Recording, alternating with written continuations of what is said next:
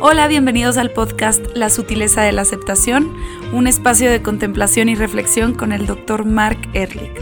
Trataremos temas relevantes a tu vida, a tus relaciones y tu crecimiento espiritual. Cualquier comentario, duda o tema en específico son bienvenidos a través de su página web www.erlich.com.mx, por Facebook bajo el nombre de Mark Ehrlich o Instagram como arroba Dr. Mark Ehrlich. Les deletreo el nombre porque a veces se complica. M-A-R-C E-H-R-L-I-C-H. Ok. How, how you doing, Lou? Hola, Mark. Muy bien. ¿Y tú? Ah, estoy bien. Creo, pues hasta ahorita estoy bien. Um, hay que ver qué sigue. Sí, sí, sí. Mira, lo que sigue es que estábamos en un post platicando de un post el podcast pasado. Voy a volver a leer el post porque nos quedamos en el tercer punto que como que fue muy rápido lo que concluimos y siento que podríamos sacarle más información. Y aparte tengo preguntas que me hicieron a mí del podcast también. Okay. me gustaría hacerte. Entonces vamos a comenzar por leer el podcast nuevamente. Digo, el, la quote. La quote era, las personas que amamos simultáneamente son los benefactores de nuestra bondad y los blancos de nuestra culpa. Y el podcast pasado hablamos de qué era una relación eh, especial. relación especial y la proyección. Y nos falta ver cómo es que en una relación especial esta persona puede ser el blanco de nuestra culpa y los benefactores de nuestra bondad simultáneamente. Ok, pero no es nada más la culpa, es, es, puede ser benefactor de nuestra amabilidad y el blanco de ah, sí, nuestra sí, culpa, tienes razón. la culpa. Estaba yo pensando en otra cosa. Sí, cierto, nuestra culpa en el sentido de que yo te culpo a ti por una reacción mía. Exacto, que es ah, proyección, que ya lo vimos. Pero entonces, la pregunta que más recibí y la pregunta que yo también sigo teniendo es, ok, una vez que ya me doy cuenta que lo que yo estoy proyectando en esta pareja especial o en esta, en esta relación especial es mío y no es de él o ella o de ella, no sé cómo decirle. De, todo, este de todo lo arriba. Sí, exacto. Este, ¿cómo le haces para no proyectarlo y hacerte cargo de tus cosas tú, cuando una proyección es tan difícil de ver porque está reprimida también. Okay. Todo es una proyección. Sí, yo sé. Ok, todo, no, sí, pero si supieres no harías la pregunta. Es lo que te digo, todo es una proyección.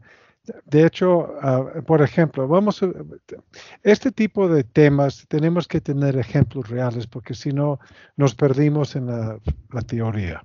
¿Okay? ok, tengo uno, tengo uno. Puedo hacer un ejemplo así de... Estaba platicando este podcast con mi mamá justo porque también escuché el podcast y me decía mi mamá, a ver, dame un ejemplo de proyección que tú tengas conmigo. Ah, súper. Entonces dije, ok.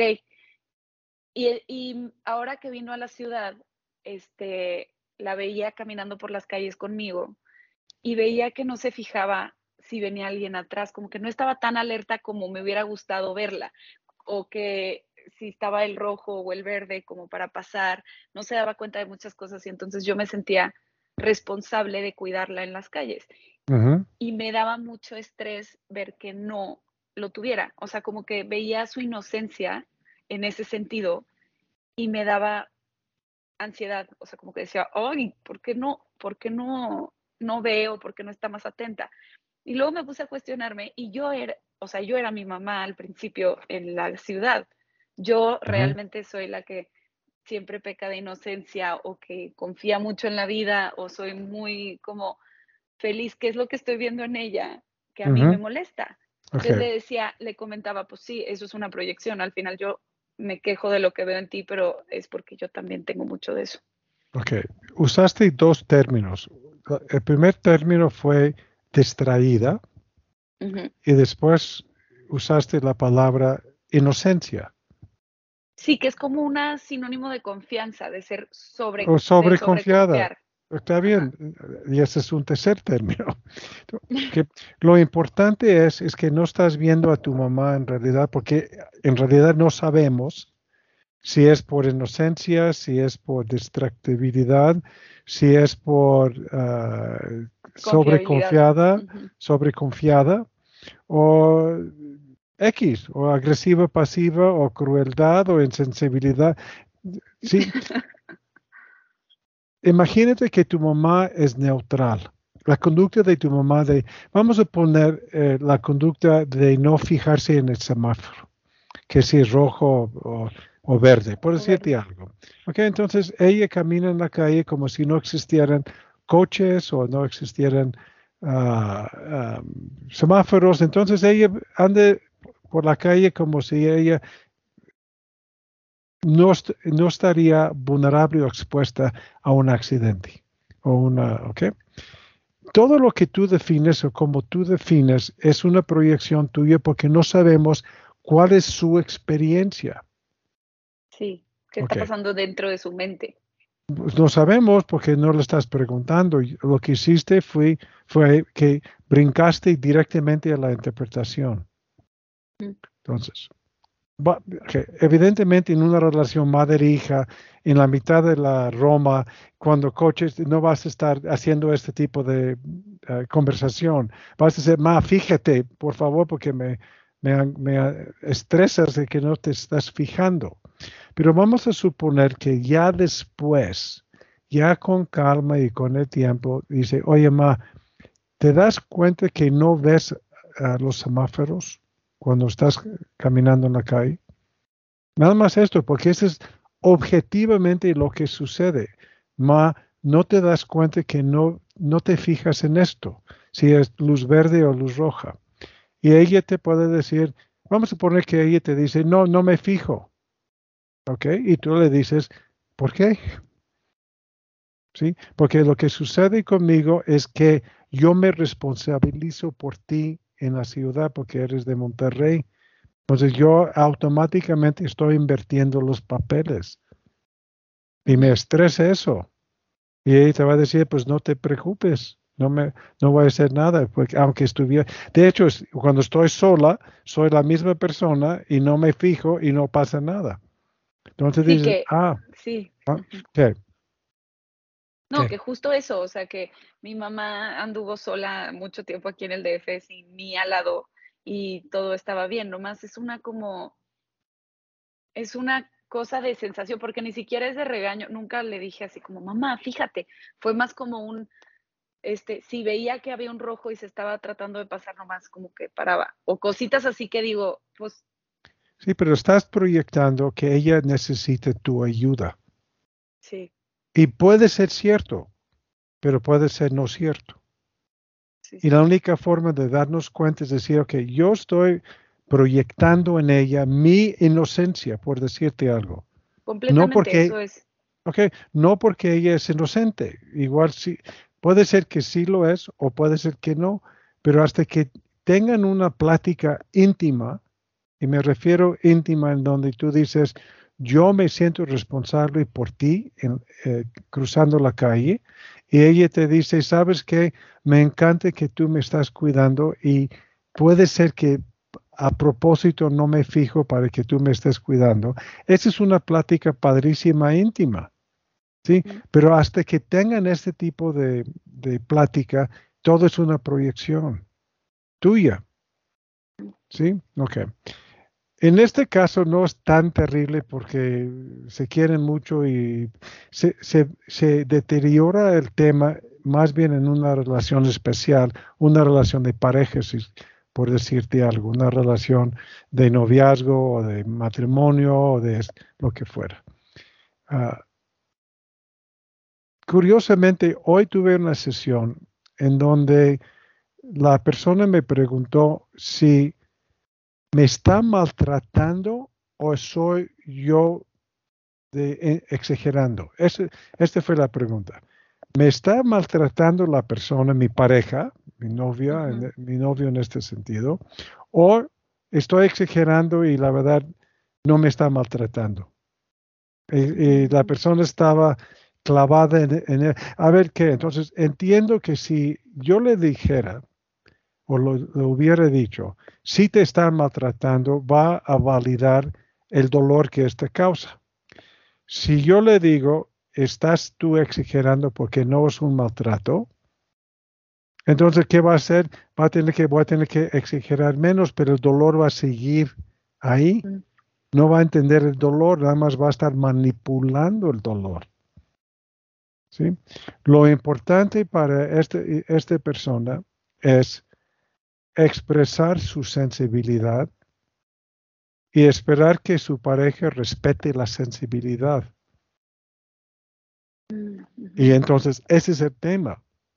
Entonces yo le pregunté a ella, ¿le dijiste a tu novio que para ti te duele? No sé, estoy inventando porque no llegamos a la conducta que para ella es maltrato, pero que, cuando están en un restaurante, porque eso también es muy común, que anda echando ojo a las mujeres que pasan por la mesa. Ese es un buen ejemplo.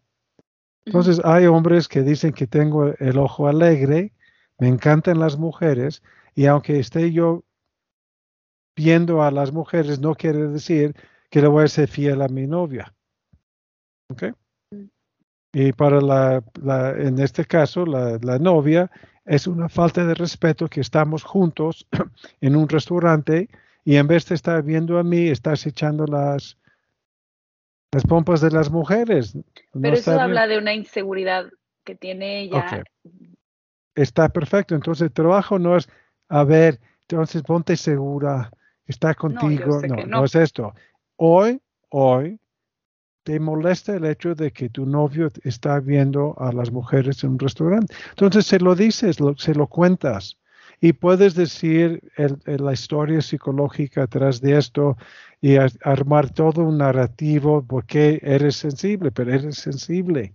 Y si tú le compartes a tu novio que me duele que andes fijándote en otras mujeres cuando estás conmigo y él te respeta, la relación es respetable, la relación es sana. Si Él te dice, estás exagerando y me vale, y voy a seguir haciendo lo mismo porque es parte de mi independencia como hombre, esta es una relación conflictiva, es una interacción conflictiva. Él puede decir con la misma, el mismo nivel de intimidad, fíjate que entiendo tu sensibilidad, pero fíjate que lo que me está sucediendo es que me siento que me estás cortando mi libertad y mi independencia. Y ella en vez de tomarlo como, ah, sí, ahora sí es mi culpa, es decir, a ver, ¿por qué? A ver, ¿qué hay en mi comentario que puede estar evocando en ti este dilema? Entonces, él puede ir platicando de su historia psicológica en donde pudo haber sido controlado o manipulado o dominado o lo que fuera. Entonces, gracias a la incomodidad de la señora o la, la niña, la novia, con las miradas del novio, enriquecen su conocimiento uno del otro. Personal, ajá. Sí, y esa es la forma de minimizar la proyección. Sí, porque ella evidentemente está diciendo, tú estás viendo a estas mujeres porque no me quieres lo suficiente o te valgo.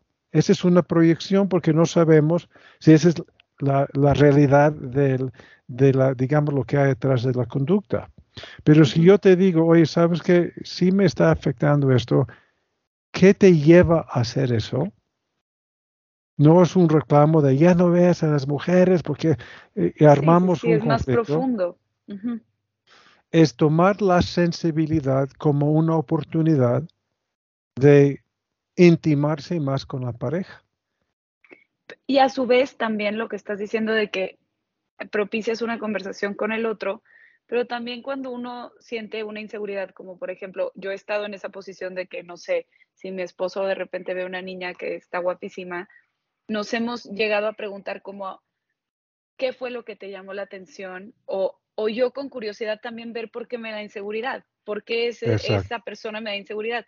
Y entonces hemos llegado a decir, pues es un ser humano hermoso, entonces tú también la puedes ver y decir, qué bonita está. O sea, los dos podemos voltear y decir qué bonita o qué guapo está. Entonces, entender que no viene de una necesidad de poner, de serte infiel o hacerte menos a ti, sino es nomás él está admirando la belleza como yo la admiro en hombres y como yo la admiro en las plantas y en otras cosas, ¿no? Muy bien. Sabes que me haces pensar, Lu, que han habido demasiados casos en donde la gente sufre, sufre por los celos que, que, su pareja le está poniendo los cuernos. En algunos casos es real y otros casos más bien es paranoia. Sí. Y en la ausencia de evidencia concreta, real, objetiva, la forma que yo lo he manejado es cuál sería el componente o el rasgo o el aspecto de esta persona que llamaría más atención a tu pareja que lo que tú tienes. Exacto. Sí, entendiste la pregunta porque... Perfecto. Ah, porque a veces me confundo. Entonces, en contestar, lo que pasa es que a lo mejor es una persona más sensible, más creativa, ah, más sólida, menos insegura. Ok, entonces lo que estás tú hablando es tu opinión de ti misma, de un defecto, entre comillas, de ti mismo. Tú te supones que para tu pareja eso es suficiente para buscar la ausencia de ese defecto en otra persona. ¿Sí me, me, entiendes sí, esto? Perfecto. Y, y, la proyección es, es lo que, por ejemplo, la, la, la pareja puede estar uh, pensando de ti cuando puede ser que ni siquiera es cierto. Igual no es cierto eso. Sí, sí, sí, pero entonces ahí, o sea, entiendo, porque cuando, o sea, lo que querías decirme que no sabíamos si me estaba, si yo te estaba entendiendo era que en una pareja, cuando pone tu, la mujer le está poniendo el cuerno con alguien más, el hombre va a terapia y pregunta, ¿qué tiene el otro hombre que se está dando mi mujer que yo no tengo? O, y eso es lo que vemos de inseguridad. Pero muchas veces la mujer tal vez ni siquiera está pensando en el esposo o lo que le falta al esposo o a su, a su, pareja para irse con alguien más. Que, sin embargo, suponiendo que no es una infidelidad, vamos a suponer que es la sospecha de una infidelidad, porque es distinto, ¿ves? Porque si tú me estás poniendo los cuernos y me doy cuenta, pues ese es otro tema. Lo que yo he visto es que la gente sufre, no sé si más, pero creo que más por la paranoia de esto, más que por una realidad. ¿Sí? Es que no, no sé si mi mujer me está poniendo los cuernos porque ya no es la misma persona. Ya de hecho se fue de viaje con sus amigas a Cancún y le, le mandé un mensaje y no me contestó hasta el, día siguiente. Y además que como tengo Find My Friends y Family, chequé y no estaba en el lugar en donde... ¿Me entiendes? Hay, muchas, hay muchas formas de tener paranoia. Y para la otra persona puede ser, se me acabó la pila y no me conecté, conecté hasta la, mañana siguiente y, no pasó nada. O estuve ya en un antro con mis cuatas y padrísimo, estábamos todos borrachas y divertidas y no había nada de nada. Pero, Pero eso no es importante, lo importante es la paranoia como, como fuente de sufrimiento. Y ahí es donde la pregunta, a ver, ¿qué es lo que puede tener esta otra persona que no tienes tú que llamaría la atención a tu mujer de tal forma que te va a poner los cuernos. Entonces el tipo puede ser que, la verdad, económicamente me está yendo fatal. Entonces a lo mejor en, en este antro encontró una persona, uno de estos, estos gente rica que gasta, no sé, 10 mil pesos en una botella de vino y no pasa nada. Entonces a lo mejor se fue con la finta de todo el glamour de esta persona. Ok, entonces lo que tú estás hablando es que tú estás proyectando en tu mujer que el dinero es un factor de ponerte para ponerte los cuernos. Eso es lo que estás diciendo que tu mujer está materialista que está haciendo esto. ¿Sí? Y ahí va el trabajo. Bueno. Pero lo más importante para este cuate es poder hablar con su esposa acerca de su inseguridad y pena o vergüenza o culpa de que no le está yendo bien económicamente. Y a ver si para la señora, para su mujer, no poder hacer muchos viajes o no poder competir con su hermana que se casó con un rico mamilas, pero le está yendo de maravilla y ella está sufriendo en términos que tiene que ir a hacer el súper en Walmart y no puede ir a City Market, por ejemplo. Um, ¿Me entiendes? Como, lo importante es que él utilice su proyección.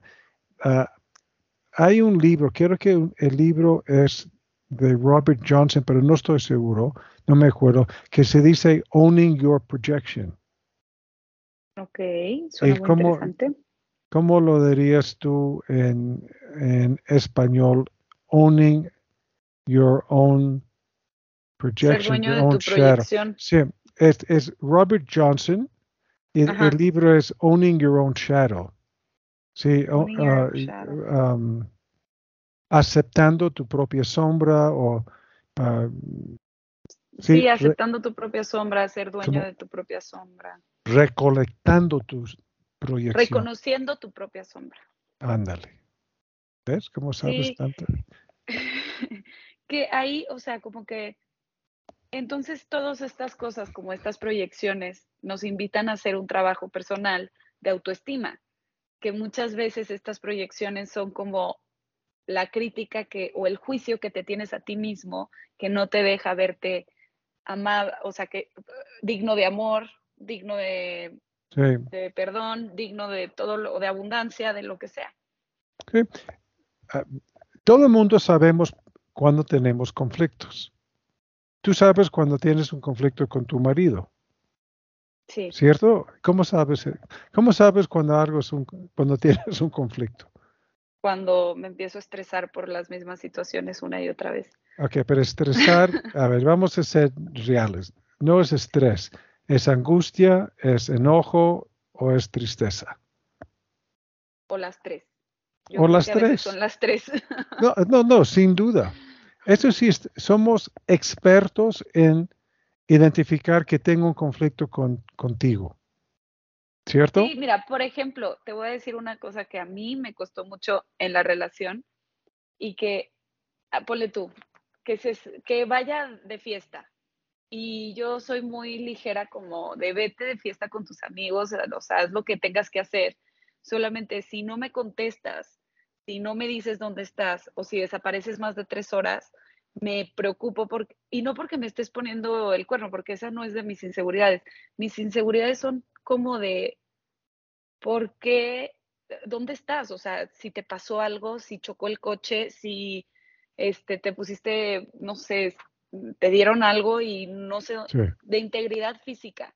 Entonces lo que a mí me ponía, me ponía muy mal porque decía, puedes llegar a las seis de la mañana, nomás mándame un mensajito de todo bien, sigo con mis amigos, no pasa nada. Ajá. Y al principio de la relación hubo un ajuste porque decía él, es que siento que me estás quitando mi libertad al exigirme mensajitos periódicos. Y le decía yo, te juro no, no es una cosa de que te quiera aquí al lado mío. Este, y arreglamos las cosas como para que eso existiera sin enojo. Y como quiera me cuesta trabajo, como quiera me cuesta trabajo el, la media hora entre mensaje y mensaje o la una hora o las dos horas y es algo que estoy trabajando yo, pero llegamos a un piso en común en el que él no se sentía limitado por mí y yo tenía la, libertad de saber dónde está y si está bien cuando lo necesitaba. ¿Y, cómo, lo arreglaron? Eh? Em, platicándolo muchísimo. Pero, ¿cuál fue, pero ¿cuál fue el arreglo? ¿Él no te tiene que mandar mensajes o tú le mandas uno y él se compromete a contestar a tiempo? Sí, eh, le si le mando un mensaje se compromete a contestar y si no me contesta porque pues realmente estaba pasándosela muy bien, que también lo entiendo perfecto, este, le marco y ya si le vibra el celular que me conteste. Sí. Y, eh, entonces eh, nomás platicamos dos segundos de, todo bien, mi amor, te la estás pasando muy bien, vas a llegar en más o menos cuántas horas. Y también le he pedido, que esto me ha ayudado mucho, ¿cuál es tu plan de la noche antes de que se vaya? Entonces le digo, ¿tienes ganas de tomar? ¿Tienes ganas de despegarte del celular? O sea, como que nomás prepárame para no estar preocupada en, en la noche y saber qué esperar. E, es, es, curioso, me encanta esto. No sé si me encanta porque te veo muy sabia o porque haces cosas que yo hago con, mis hijos cuando viajan.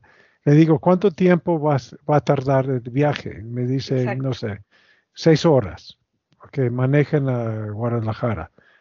Entonces, okay, entonces, en siete horas voy a preocuparme.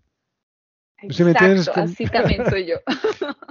por, eso te digo que no sé si de veras eres sabio o nada más porque haces lo mismo que yo. Proyecto la... Ok. Pero suponiendo que esa es una forma muy, muy sana de ah, minimizar el potencial por un conflicto, y, y de veras pienso que eso es muy sano, porque no, no se escucha en tu relato ni un reclamo, ni una exigencia, pero más bien una petición de que seas sensible a lo que es para ti un dilema, porque te, te asusta. Ah,